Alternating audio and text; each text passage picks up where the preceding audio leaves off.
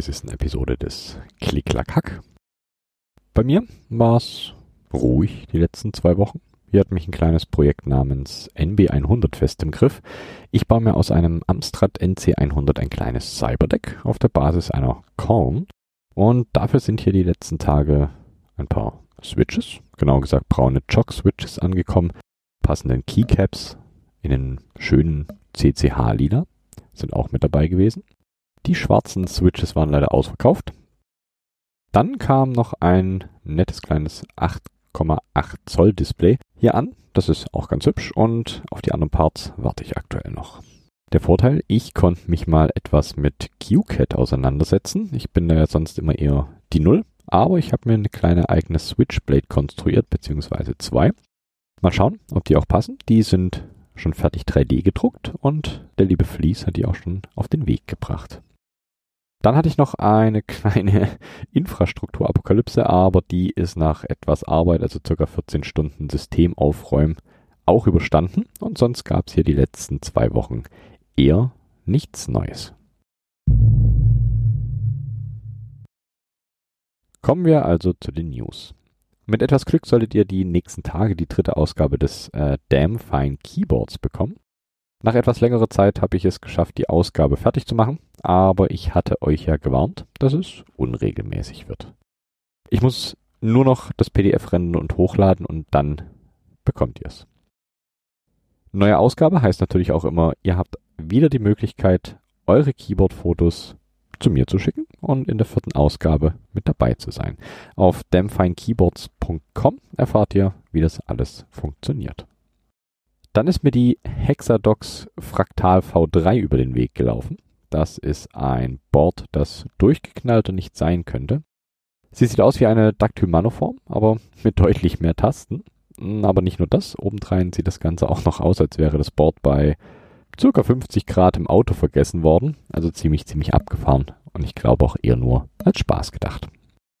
Dann gab es aber auch noch ernst gemeinte Keyboards die Klotz und die Chlor. Das sind beides Boards von einem Reddit-User namens Geist. Das sind beides sehr, sehr hübsche Split-Keyboards, die auf jeden Fall einen Blick wert sind. Und ein paar Group-Buys gibt's auch wieder. Diesmal ausschließlich Keyboards bzw. Keyboard-Cases. Zum einen die Chieftain 42, eine Korn-ähnliche Split. Der Group Buy geht noch bis zum 25.07. und das Board liegt bei 180 Dollar. Dann gab es noch das S60 Aluminium Case für die HHKB Boards. Das liegt bei 210 Dollar und ist ein Case, das etwas größer ist als das Original-Case der HHKB Professional Keyboards. Keychron macht auch fleißig weiter mit seiner Q-Serie, also der Serie, die QMK-kompatibel ist. Diesmal gibt es die Q7. Das ist eine 65% mit Cursor-Cluster und zwei reinen Function Keys auf der rechten Seite. Und seit langem mal wieder ein paar neue Switches gibt's auch, und zwar die Doom Switches. Das sind taktile Switches. Das Housing Top besteht aus HDPE, das Bottom aus Nylon. Der Stem ist ein POM-Stem mit mit einem Long Pole, insgesamt 13,8 mm lang. Die Feder ist eine 63,5 Gramm Two-Stage 18 mm Feder.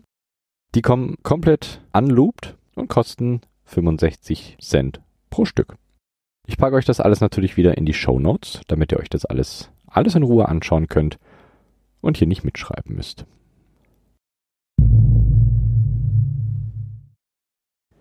Ich lehne mich heute mal sehr weit aus dem Fenster und behandle mal ein Thema, das normalerweise hier hm, nicht wirklich einen Platz hat, aber trotzdem zum Hobby gehört.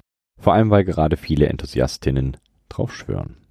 Heute geht's um Rubber Domes. Aber das wäre natürlich nicht der CCH, wenn es um 0815 Gummitastaturen gehen würde. Wir machen hier weiter mit der Reihe über Switches und schnappen uns diesmal die Top-Ray Switches. Top-Ray Switches sind elektrostatische, kapazitive und kontaktlose Switches, die von der japanischen Top-Ray Corporation entwickelt wurden. Das Patent für Top-Ray Switches ist bereits aus dem Jahr 1984, hat also schon einen ordentlichen Weg hinter sich. Angefangen, Keyboards zu produzieren hat Top-Ray sogar schon 1983 und das erste Mal erwähnt wurden die Top-Ray Switches beziehungsweise ein Prototyp davon sogar schon 1981. Erwähnt wurden sie damals in einem Magazin namens Hyaki PC Monthly und das war die Nummer 27 des Magazins, in der die Switches inklusive des Prototyps erwähnt wurden. Die Topray Corporation ist eine japanische Maschinenbaufirma, die am 30.04.1935 in Tokio, Japan gegründet wurde. Hauptsächlich produziert Topray Pressteile, Klimageräte, PC-Teile und diverse andere elektromechanische Geräte. Eventuell kennt der die ein oder andere von euch Realforce Keyboards. Die sind nämlich von Topray produziert, aber auf die komme ich später noch genau zu sprechen. Fangen wir an bei der Konstruktion der Switches. Die Topray Switches haben einen Stem, der in einem Housing sitzt, das über einem Rubber Dome, also einer kleinen Gummikuppel sitzt, die über einer konischen Spiralfeder sitzt, die auf einer PCB sitzt. Ziemlich verschachtelt das Ganze, aber eben ein typischer Rubber Dome Aufbau. Rubber Domes legen normalerweise keinen Wert darauf, separate Activation Forces bzw. in dem Fall Druckstärken zu haben. Bei Top-Ray Switches sieht das etwas anders aus. Und Top-Ray Switches gibt es in verschiedenen Stärken und zwar in 30, 35, 45 und 55 Zentinewton. Und insgesamt sind Top-Rays doch recht einzigartig, wenn wir sie mit anderen Rubber Domes vergleichen. Auf Deskfority gibt es eine wunderbare Beschreibung, wie sich Top-Ray Switches beim Tippen anfühlen. Das klingt dann ungefähr so.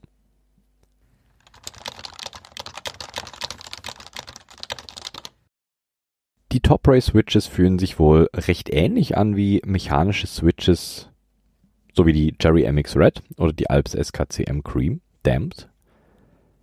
Die Betätigung des Switches soll sehr sanft sein, mit einem leichten taktilen Stoß am oberen Ende des Hubs.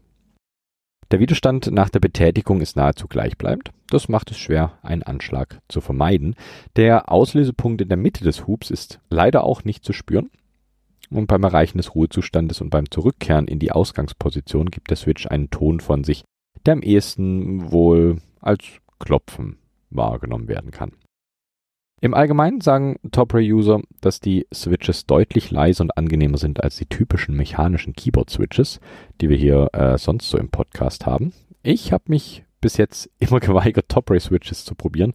Zum einen sind die Boards recht teuer und es sind nun schlicht und ergreifend Rubber Domes. Was ich mir aber gut vorstellen kann, ist, dass gerade durch den Rubberdome-Mechanismus eine Art Dämpfung im Switch selber stattfindet. Das macht das Tippen dann doch etwas angenehmer als auf den MX-Switches bzw. MX-Clones, die ich sonst unter den Fingern habe. Da die dann doch recht hart aus dem Druck rausgehen, könnte das doch sehr angenehm sein. Ich musste zuerst an die O-Rings denken als mögliche Alternative, glaube aber, dass die O-Rings trotzdem noch härter sind als eine Rubberdome. Das Problem bei Top-Ray-Switches ist die Leichtgängigkeit. Klar, ihr denkt jetzt, der Typ steht eh auf schwere Switches, aber ich kann euch beruhigen. Ich probiere das so objektiv wie möglich zu halten hier. Durch die Leichtgängigkeit der Switches kann es zu ungewollten Auslösungen der Keys kommen. Vor allem dadurch, dass die Auslösung nicht spürbar ist. Und der Fairness halber muss ich aber auch sagen, dass es sich bei linearen MX-Switches ähnlich verhält. Hier habe ich auch oft den Stem versehentlich bis zum Anschlag durchgeballert und wir wissen alle, dass das Faktoren sind, die die Finger schneller ermüden lassen. Gerade auf Boards wie den von Realforce, auf denen verschiedene Stärken von Top-Ray-Switches benutzt werden, kommt es wohl deutlich öfter vor, dass die Menschen vor dem Board Keys versehentlich auslösen, die sie eigentlich gar nicht auslösen wollten. Top-Ray-Switches sind aber nicht umsonst oder völlig willkürlich hier im Podcast gelandet. Die Switches bringen nämlich eine gewisse Brisanz mit sich und spalten mal wieder die komplette Szene. Wie ich finde, totaler Quatsch. Warum müssen sich Menschen eigentlich immer über solchen Kram streiten?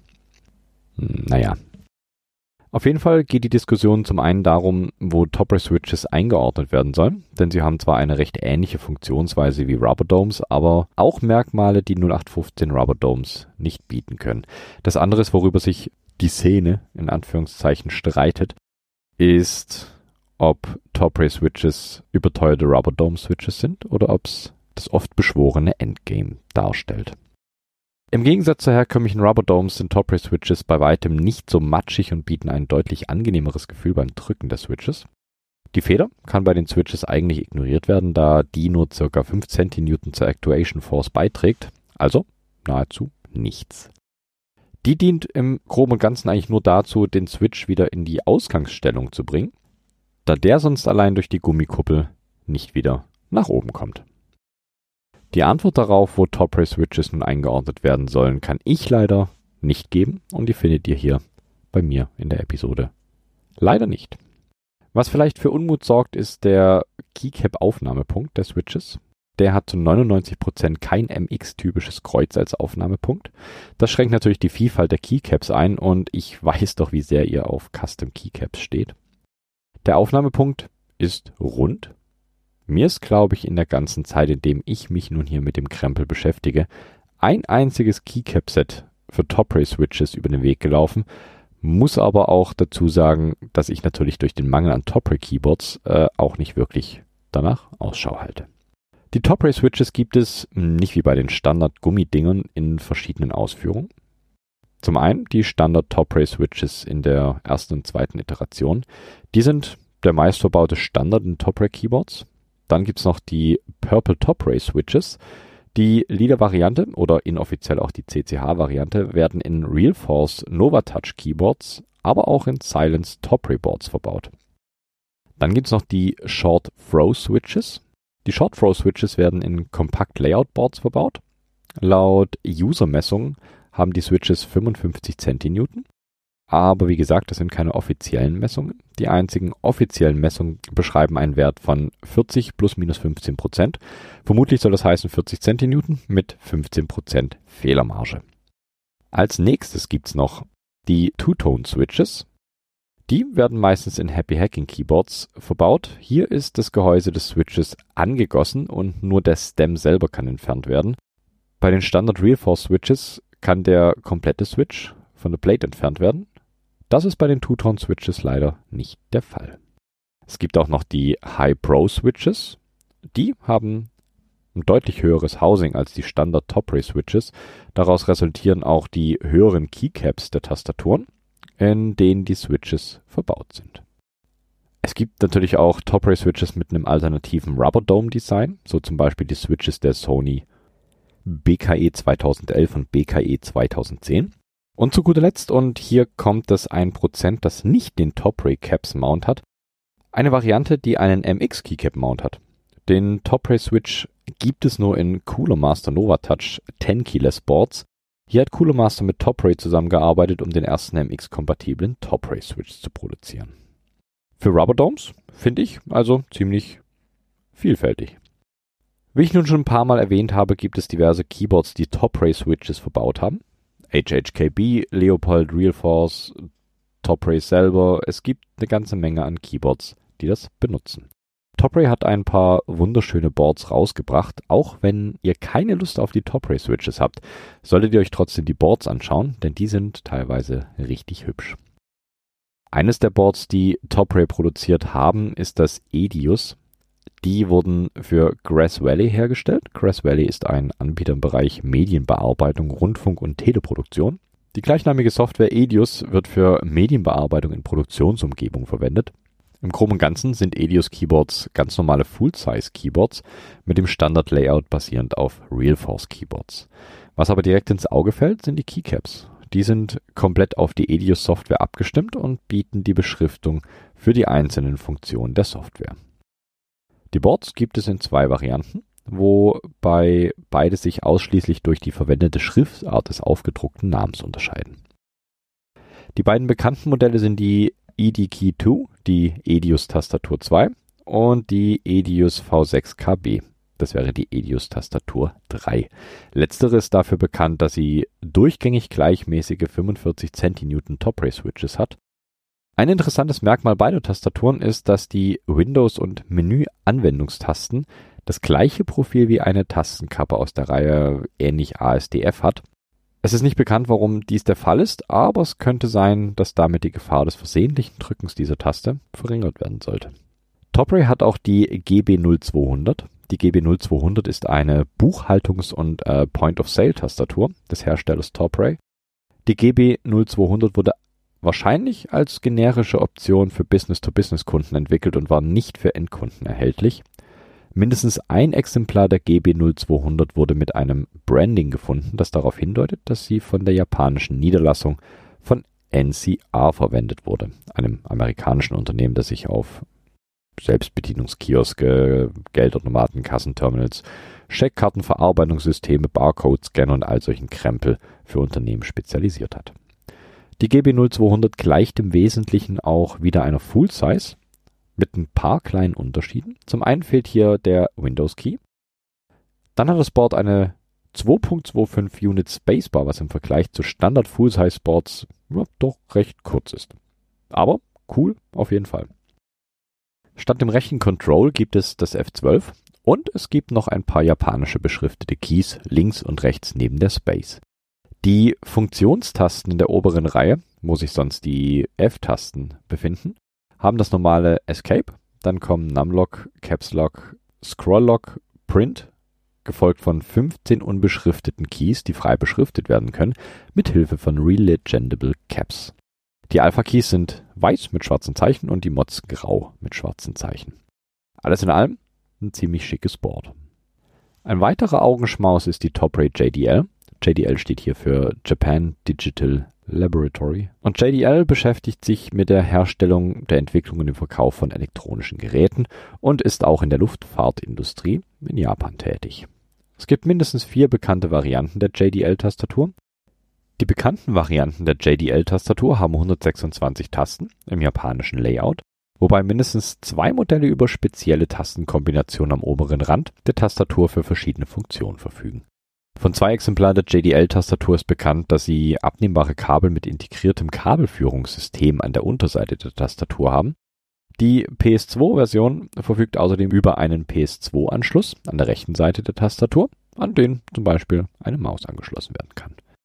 JDL-Tastaturen werden wahrscheinlich im Bank- und Buchhaltungswesen oder im Büroumgebungen verwendet. Es ist möglich, dass sie auch von JDL-Mitarbeitern verwendet werden, die im Luftfahrtsektor des Unternehmens arbeiten da Topray in einer Reihe von Marketingartikeln für Realforce-Tastaturen erwähnt, dass ihre Tastaturen in der Luftfahrtindustrie Verwendung finden. Das Board hat wieder ein japanisches Layout. Die F-Keys sind völlig eskaliert. Es hat einen ersten Block von zwei Reihen mit jeweils acht Keys, gefolgt von einem zweiten Block mit ebenfalls zweimal acht Keys, um dann auf gleicher Höhe mit einem Cursor-Cluster abzuschließen, Dadurch, dass der Cursor-Cluster hochgewandert ist, kann der Ziffernblock näher an den kompletten Hauptcluster ran. Und auch die JDL ist echt, echt hübsch anzuschauen. Und genauso hübsch finde ich auch die Topray MCLW, beziehungsweise das Keyboard der MCLW-Maschinen. Die MCLW-Maschinen sind eigenständige Magnetkartenlese- und Schreibegeräte, von denen gibt es, soweit bekannt, drei Modelle. Es gibt die 1000, die 2000 und die 5000er Serie.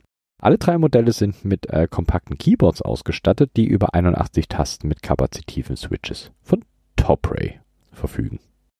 Der MCRW 5000 verfügt außerdem über einen Ziffernblock mit 24 Extratasten. Diese Geräte wurden in den 1990er Jahren in Japan verkauft, sind aber inzwischen eingestellt worden. Eigenständige Kartenlese- und Schreibegeräte sind heute vielleicht weitgehend überflüssig, da das Ganze deutlich günstiger über USB-Kartenlesegeräte realisiert werden kann. Die Boards der MCAW-Reihe 1000 und 2000 waren ausgestattet mit einem achtpoligen Mini-DIN-Stecker für den Anschluss an der linken Seite der Schreib- und Leseeinheit, was eigentlich ziemlich seltsam ist, denn wenn man bedenkt, dass der Anschluss auf der Platine von rechts kommt, das bedeutet nämlich, dass das Kabel von der Haupteinheit zurückgeführt werden muss, um das Ganze anschließen zu können. Mit einer Breite von nur 320 mm ist sie eine der kleineren Top-Rate-Tastaturen. Sie ist ungefähr so breit wie eine Mikrotron. Kennt ihr nicht? Zu der komme ich später noch, keine Sorge. Weitere interessante Merkmale sind ein interner Lautsprecher, höhenverstellbare Füße aus Metalldraht, Tastenstopper unter allen leeren Tastenkappen und den Up-and-Down-Cursor links von der Leertaste. Die Leertaste ist hier wieder ein kleines bisschen länger mit 8 Units. Insgesamt gleichen die 1000 und die 2000 einer 60 Prozent mit Function Keys auf der linken Seite und einer Reihe mit 15 Function Keys an der Oberseite.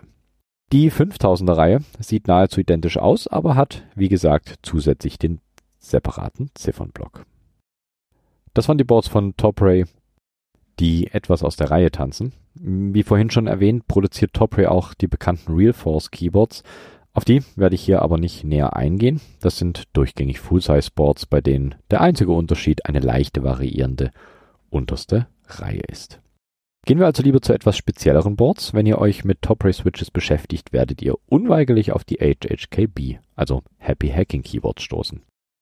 Die HHKBs können grob in zwei Versionen unterteilt werden, die Professional 1 und die Professional 2. Ich denke aber am bekanntesten sind die HHKB-Boards für ihre Tastenanordnung bzw. für ihr Layout. Die Professionals sind hauptsächlich aufgebaut wie 60% Keyboards mit drei kleinen Unterschieden. Zum einen gibt es neben dem rechten Shift-Key noch einen One-Unit-Key, der das FN übernimmt. Ich denke, am auffälligsten ist die unterste Reihe an Keys. Es gibt eine Spacebar mit sechs Units und nur zwei Keys rechts und links der Space, also ein Win-Keyless Design, bei dem nur Alt und Command vorhanden sind. Und das dritte, was auffällt, ist statt dem Caps Lock benutzt das HHKB Layout das Control. Das ist eine ziemlich kleine nette Funktion, die ich durchaus sinnvoll finde. Nun ist es natürlich reine Geschmackssache, ob das Layout gut ist oder nicht. Für mich ist es unbrauchbar, da ich hier auf nahezu allen Rechnern Xmonad als Window Manager benutze. Damit kann ich nahezu 99% des Betriebssystems, in dem Fall NixOS natürlich, äh, komplett per Keyboard steuern und bedienen. Mein Problem mit HHKB-Boards wäre, dass ich den Mod-Key für Xmonad, also der Key, der als Basis für nahezu alle Commands dient, auf genau dem Key drauf habe. Da er da hm, eigentlich am wenigsten stört. Also müsste ich mich relativ stark umgewöhnen, aber das ist, wie gesagt, mein persönliches Hindernis. Die HHKB Professional 2 wird bereits seit 2006 verkauft und wird es auch heute noch. Nun ist unter anderem die Preisfrage eins der Argumente, die die Szene spalten. Die Professional 2 gibt's für schlappe 300 Dollar. Ja, 300 Dollar für eine Rubber Dome. Also schaut euch irgendwie vorher Top Ray Switches irgendwo an und testet sie ausführlich. Es gibt noch diverse Subvarianten der HHKB Boards, bei denen meistens die verwendeten Sprachen variieren. Sony hat auch zwei Top Ray Modelle im Sortiment, die Boards der Reihe Sony BKE und Sony News. Die Sony BKE Boards sind Editor Boards zum Schneiden von Film- und Audiomaterial zum Beispiel. Also nichts, womit ich mich wirklich auskenne, sorry. Anders sieht's aus bei der Sony News-Reihe. Die Boards wurden zusammen mit Network Engineering Workstations, kurz News, verkauft und sind im Grunde Full-Size-Keyboards ohne den Cursor-Cluster und einer abgespeckten Function-Key-Reihe mit nur 10 Funktionstasten. Produziert hat Sony die Boards zwischen 87 und 95. Ein weiterer Evergreen sind die Leopold-Tastaturen mit Top-Ray-Switches, genauer gesagt die Leopold FC660C. Als kleiner Side-Fact, so ganz ohne geht's ja hier doch nicht, es gibt auch die Leopold FC660M und die hat Cherry-Switches. Nur als kleiner Tipp am Rande. Die Leopold FC 660C wird als High-End Compact Keyboard verkauft. Mm, wie die anderen Top-Ray Boards auch ist die Leopold FC 660C eine elektrostatische bzw. kapazitive Mini-Tastatur.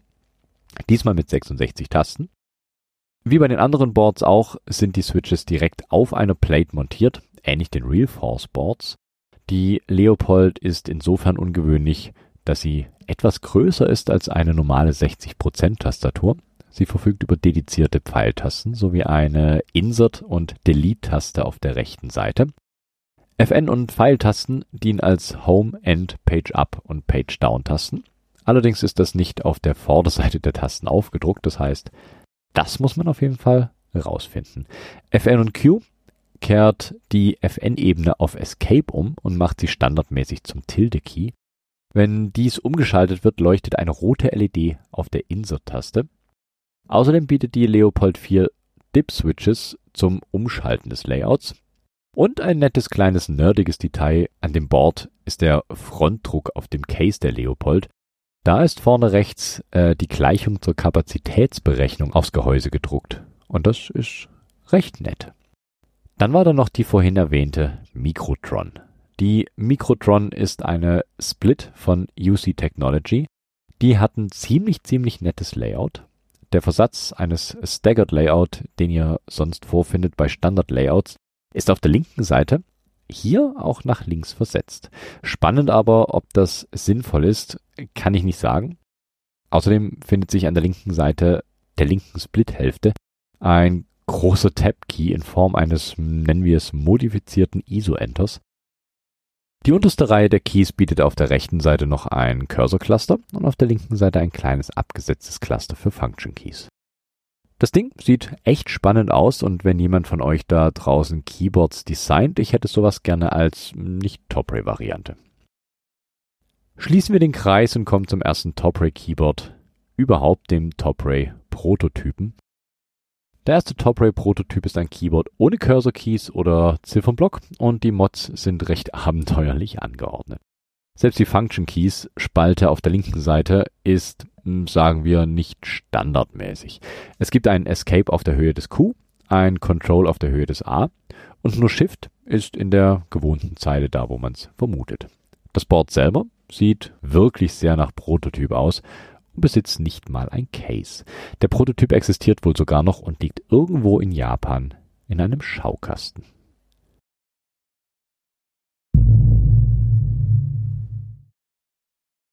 So, Rubber Domes im CCH, wer hätte das gedacht? Aber bei TopRay bin ich in der Tat bereit, Kompromisse einzugehen. Es ist also recht spannend, was dieser Hybridzweig so hervorgebracht hat und die TopRay-Boards sind definitiv schick. Ich packe euch sämtliche Infos wie immer in die Shownotes und auf klicklackhack.de. Wenn ihr was habt, das ich wissen sollte oder was ihr loswerden wollt, findet ihr dort natürlich auch die Möglichkeit, mich zu kontaktieren. Wenn euch das hier alles gefällt, dann erzählt es natürlich weiter. Da freut sich der gemeine Podcaster. Kommen wir also zum letzten Tagesordnungspunkt. Die Musik, um euren Cortex zu entspannen. Jetzt bin ich ruhig und ihr bekommt Musik von Roll Music. Der Track heißt diesmal Improvisation at Lover's Cavern. Viel Spaß damit. Ich kann nur noch sagen, vielen Dank fürs Zuhören und bis zum nächsten Mal. Macht's gut.